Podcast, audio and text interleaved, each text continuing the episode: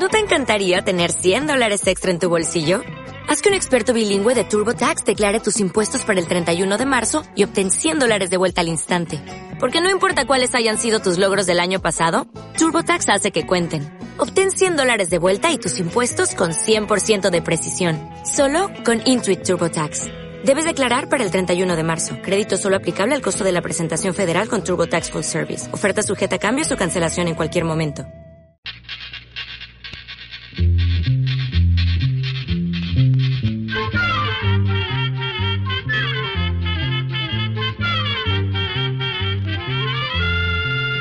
Llegó pa' todo, llegó la escuela, llegó la escuela,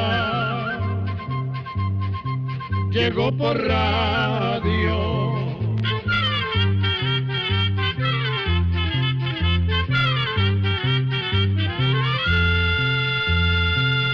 Oigamos la respuesta. Es el programa que les trae a ustedes el Instituto Centroamericano de Extensión de la Cultura, ICQ. Adelante. Ya voy, ya voy.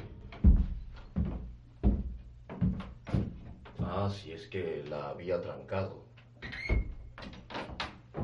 Buenas tardes, doctor. Ah, ¿qué tal? Pase adelante. ¿Cómo va esa vida? Muy bien, ¿y usted, doctor?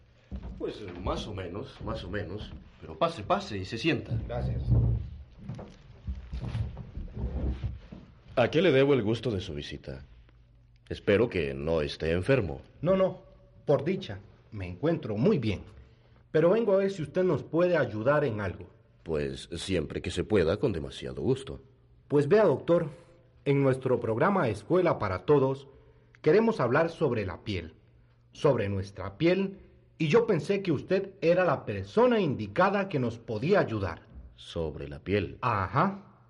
Con mucho gusto. Si quiere, hablamos sobre la suya, pues veo que la tiene como carne de gallina. No, no, no, no, doctor. Sobre la mía no hablemos. Quiero que me hable seriamente, simplemente sobre la piel. No, no, pero de verdad. Lo veo con carne de gallina. ¿Está con frío? Pues sí, eh, está, está haciendo frío y me vine sin abrigo, doctor. A ver, ¿qué quiere usted que yo le explique o qué quiere que le diga? Pues la verdad de todo es que yo no sé mucho sobre la piel, doctor. Lo mejor será que usted hable de lo que le parezca. Usted me va explicando y yo le voy preguntando. ¿Qué le parece? Muy bien. Pero en ese caso, mm, no se me resienta. ¿Por qué no hablamos sobre la piel de gallina que usted traía? Ah, ya veo que usted no me va a dejar en paz, doctor. No, no, no, no. Sí, es en serio. Viera qué interesante es eso. ¿Por qué con el frío se le forma a uno eso que llaman carne de gallina, doctor? Bueno, a todos nos sucede eso cuando tenemos frío. ¿Y a qué se debe eso? En la piel hay unos músculos chiquititos y que manejan cada pelo que hay sobre la piel. Estos musculitos hacen que los pelos se paren cuando la persona siente frío. Fíjese en mi lorita. ¿Dónde, doctor? Ahí, ahí enfrente. Ajá, ahora sí la vi. También ella está con frío. Y por eso la ve usted como arrepollada. Tiene las plumas paradas. Lo mismo exactamente le sucede al ganado. Si uno lleva ganado de climas calientes a climas fríos, verá usted que no presentan ese pelo lucio y fino que pareciera que lo hubieran cepillado. Presentan más bien el pelo parado. Tanto el pelo como la pluma, cuando se paran, ofrecen más abrigo. Forman, podemos decir, una capa más alta, una capa más gruesa. Pero, doctor, a las personas esto no sirve de nada. ¿Qué abrigo nos va a dar el vello que se nos pare en los brazos? Pues ahora realmente no nos sirve de nada. Pero se supone que hace mucho tiempo, que hace miles de años, los hombres tenían mucho más pelo. Y cuando tenían frío, este pelo se les paraba en una forma parecida como al ganado. Pero poco a poco el hombre con la inteligencia que Dios le dio fue encontrando la manera de vivir mejor. Hizo abrigos con las pieles de otros animales e hizo casas donde abrigarse en las épocas heladas. Bueno, imagínese usted ahora cómo vivimos nosotros en comparación a cómo vivían ellos antes. A través de miles de años, Su cuerpo se ha ido acomodando a las condiciones, y como realmente no necesitamos el pelo, pues lo hemos ido perdiendo poco a poco. Lo curioso es que nos quedaron los musculitos que dominan al pelo en caso de frío. De veras, doctor. ¿Usted cree que eso pueda ser cierto? ¿Puede ser cierto que? Bueno, eso de que el hombre antes tuviera más pelo y que lo haya ido perdiendo. Yo creo que sí puede ser cierto. Fíjese usted que también se sabe que las generaciones anteriores, hace miles de años por supuesto, tenían dientes más grandes y una mayor cantidad de la que nosotros tenemos ahora. Eso es una cosa completamente comprobada. ¿De veras? Sí, sí. Y fíjese usted cómo el hombre cocina sus alimentos y los prepara en una forma más fácil de comer.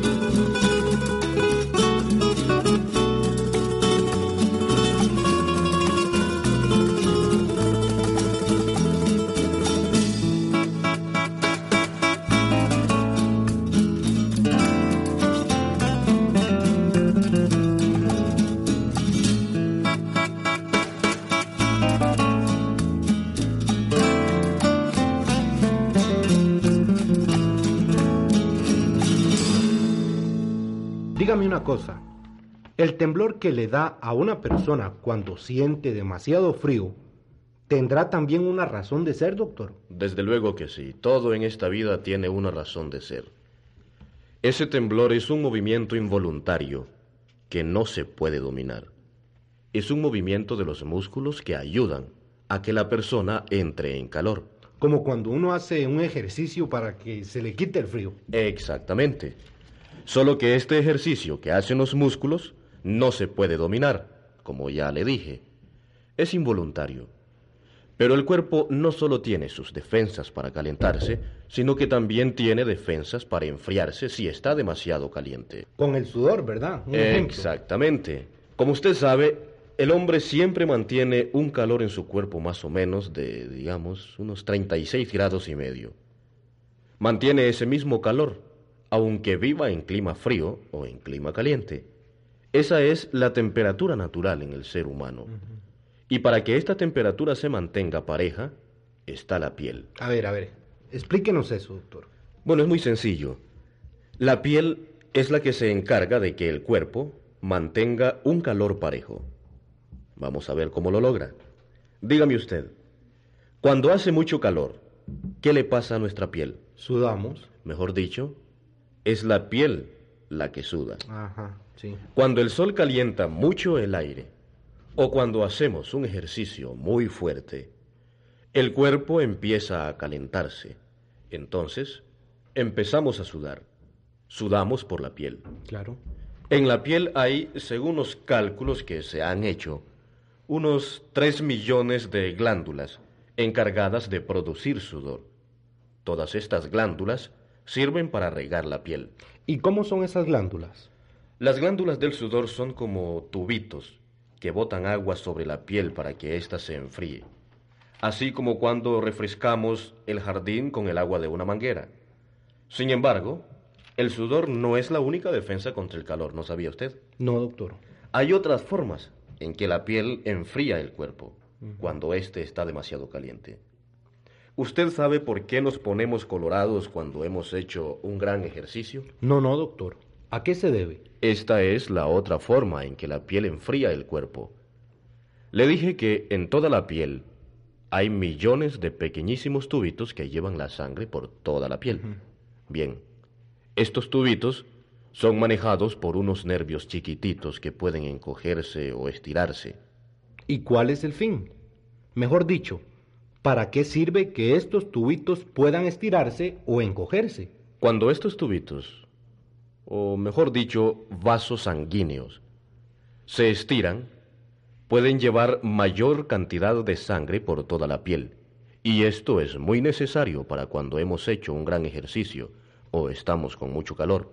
Pero yo no veo la forma en que esto pueda ayudar a enfriar el cuerpo, doctor. Cuando nosotros estamos más calientes que el aire que hay a nuestro alrededor, entonces el cerebro ordena a los nervios que hay en la piel que estiren los tubitos para que pueda pasar más cantidad de sangre. La sangre que está caliente, que viene del interior de nuestro cuerpo, llega hasta la piel y ahí se refresca. Después que la sangre ha pasado por la piel, vuelve a entrar en el cuerpo y ayuda a que éste también se refresque. Esa es la razón por la cual nos ponemos colorados cuando estamos con mucho calor. Los vasos que llevan la sangre a la piel están mucho más abiertos y pasa mucha mayor cantidad de sangre. Qué interesante. Y dígame una cosa, doctor. Es cierto que cuando una persona pierde una cantidad de su piel, digamos por una quemada, ya no se repone más, porque cuando es poco lo que se pierde, como en una herida, en un rasponazo, pues siempre se vuelve a cerrar sola. Tiene usted razón en lo que me dice. Una persona de tamaño natural tiene más o menos dos metros cuadrados de piel en el cuerpo. Dos metros. No es mucho, doctor. Parece mucho, pero así es. Si ahora una persona, a causa de una quemada, de un accidente, llega a perder, digamos, una tercera parte de su piel, es prácticamente imposible que la vuelva a reponer, y su vida estará en grave peligro, ya que la piel es el órgano más grande y el que tiene más funciones diversas para nuestro bienestar. El bienestar de una persona depende mucho más de la piel de lo que uno se imagina. Es cierto que la piel está formada por varias capas. Sí, amigo mío, así es. La piel está formada por varias capas, y en estas capas hay muchos recursos para la protección de nuestro cuerpo. Viendo un corte de piel con un lente muy fuerte, con un microscopio, se pueden apreciar esas capas. Se puede decir que en sí son tres. La de encima, que es la que vemos, después otra que es realmente la verdadera piel, y otra subcutánea, que está debajo. El pelo y el sudor se producen en la capa de en medio. Ahí están las glándulas encargadas de producir el sudor, y ahí están las raíces del pelo y las glándulas llamadas sebáceas, los encargados de avisarnos todas estas cosas. Y podemos decir que la piel nos avisa cuando estamos cerca de un peligro. Pero dígame una cosa, doctor. ¿Y en qué forma se logra eso? Por medio de estos nervios. Cuando nos estamos acercando a un lugar muy caliente, la piel nos avisa eso. Vamos a poner un ejemplo. Supongamos, usted va acercándose, digamos, a un anafre prendido, pues usted va sintiendo el calor, ¿no? Sí, doctor. Como que si usted, digamos, visita tal vez una de estas neveras donde hacen hielo, que conforme usted se va acercando va sintiendo el frío, pues la piel en ese caso le está avisando a usted. Y ahora sí le entendí. ¿Me entendió? Sí. Los nervios de la piel están en contacto con los órganos que tenemos dentro de nuestro cuerpo. La piel no solo puede distinguir el calor y el frío, sino que también puede hacer otra cosa. Otra cosa muy importante a la que no le prestamos atención. En la piel está en el sentido del tacto, que es más fuerte en las yemas de los dedos y en los labios. Por medio del sentido del tacto, podemos apreciar la forma de las cosas, aunque no las veamos. Los ciegos han desarrollado tanto este sentido que casi pueden ver, diciéndolo así, por medio de las yemas de los dedos. También, por medio de la piel sentimos el dolor. Sabemos cuando una cosa es blanda o cuando una cosa es dura. Todo esto ayuda a protegernos contra los peligros. Y para que esta protección sea mayor, los nervios por medio de los cuales se siente el dolor se hallan en mayor cantidad en las partes más sensibles, como por ejemplo los ojos. Si a nosotros nos cae una boronita de ceniza en la mano, no lo notamos. Pero si nos cae en un ojo, entonces sí sentimos la molestia. Esto sucede porque los nervios de la piel del ojo son tan sensibles que pueden avisar la menor molestia. Son cosas tan sorprendentes realmente. Pero ahora todavía quisiera preguntarle de dónde es que nace el pelo y las uñas. Ah, y también algo más. ¿Por qué será que se forman los callos? No todas las personas saben que el pelo, las uñas y aún los callos se forman de la piel. Parece mentira, ¿verdad? Sí, doctor. Toda la piel está formada por células. El pelo, las uñas y los callos se forman por las células de la piel, pero son células especiales. Son células muertas y duras. Muertas. Sí. Son células muertas, producto de la piel. Por eso a usted no le duele cortarse el pelo y no le duele cortarse las uñas. Pero el pelo no puede ser algo muerto, doctor. Tiene su color, su forma, es distinto en cada persona. Lo que pasa es que el pelo es un tubito muy fino. Dentro del huequito de cada pelo hay una sustancia que es la que le da el color al pelo. Esta sustancia se llama melanina. La produce también la piel. A la melanina se debe que haya distintos colores de pelo.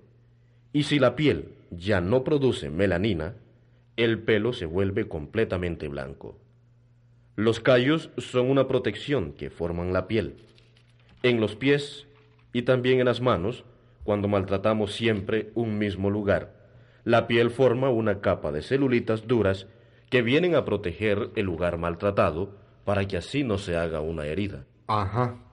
Otra cosa, doctor. ¿Por qué es que uno al quemarse con el sol se pone moreno? Mejor dicho, cambia de color.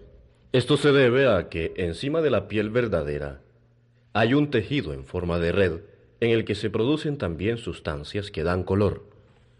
Cuando hay gran cantidad de esa sustancia, la persona es muy morena, pero cuando hay muy poco, la persona es blanca. Sí, eso se lo entiendo, doctor. Pero yo lo que quiero saber es por qué se pone uno moreno con la luz del sol. A eso vamos. Cuando uno está mucho tiempo al sol, los rayos pueden quemar, o queman a veces la piel que está debajo de ese tejido, de ese tejido donde se encuentra la sustancia que da color. Entonces el tejido que está encima, cuando ve ese peligro, cuando siente ese peligro, empieza a formar muchos pigmentitos de color que se van formando sobre la piel. Forman como quien dice una especie de sombrilla que no deja que los rayos pasen y quemen la verdadera piel. Y por esta razón, la piel de las personas que trabajan al sol se pone muy oscura. Para las personas blancas, con muy poco pigmento, las quemaduras de sol pueden ser muy molestas, pues no tienen esta protección natural. ¡Qué cosa! Verdaderamente Dios es el sabio más grande y el hombre solo puede maravillarse ante toda su creación. Así es. Pero todavía quiero contarle otras cosas. La piel también respira. ¿Cómo? Sí, respira. Y si a alguien se le ocurriera tupir con algo toda la piel de su cuerpo, tendría que morir, porque en ese caso está impidiendo a la piel que respire. Qué curioso. La piel también puede recibir alimentos o medicinas en una forma parecida como lo hace el intestino o el estómago. Los recibe y los pasa al organismo. Bueno, doctor, todo lo que hemos hablado ha sido muy interesantísimo. Pero yo creo que se está haciendo tarde y con gran pesar tenemos que terminar esta charla. No se preocupe. He tenido un gran gusto de conversar con usted. Gracias, doctor. Pero antes de que se vaya, todavía quiero enseñarle algo muy curioso. Ajá. Permítame su mano. Sí, doctor. Fíjese en las yemas de los dedos. Sí, ¿Ve cómo hay un montón de arruguitas que van para todos los lados? sí, sí. Son lo que llaman huellas digitales, ¿verdad? Bien. Estas arruguitas nunca cambian. Siempre son las mismas y están en la misma forma, en la misma posición. Y lo curioso es que en cada persona son completamente distintas. No hay dos personas que tengan estas arruguitas iguales. No me diga. Es por eso que las huellas digitales le sirven a los detectives para reconocer cualquier persona. Dígame si esto no es admirable. Le digo, doctor, que todo lo que nos ha dicho es verdaderamente admirable. Yo espero que nuestros queridos oyentes sean de la misma opinión y que hayan quedado tan satisfechos con sus explicaciones como lo he quedado yo. Bueno, doctor, muchas gracias y hasta otra ocasión nuevamente que nos veamos. Lo acompaño a la puerta. Gracias, doctor. Ya se le quitó el frío, ¿verdad? Ya, gracias. Que le vaya muy bien. Control 105. Así llegamos a un programa más de Oigamos la Respuesta. Pero le esperamos mañana, si Dios quiere, aquí por esta su emisora y a la misma hora. Mándenos sus preguntas al apartado 2948-1000 San José, Costa Rica. También nos puede llamar a los teléfonos 22 25 52 38 o 22 25 53 38 o mándenos un fax al 22 25 22 27. También le damos el correo electrónico isq.org.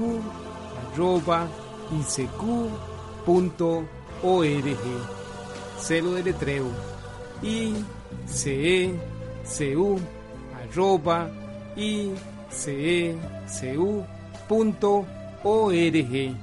Para nosotros sus preguntas son muy importantes y estamos para servirle. También puede dirigir su pregunta a esta emisora que ellos amablemente nos la harán llegar. Muy importante, dele su nombre completo, dirección bien exacta ah, y el lugar donde escuche el programa. Recuerde que comprender lo comprensible es un derecho humano. Que Dios le bendiga.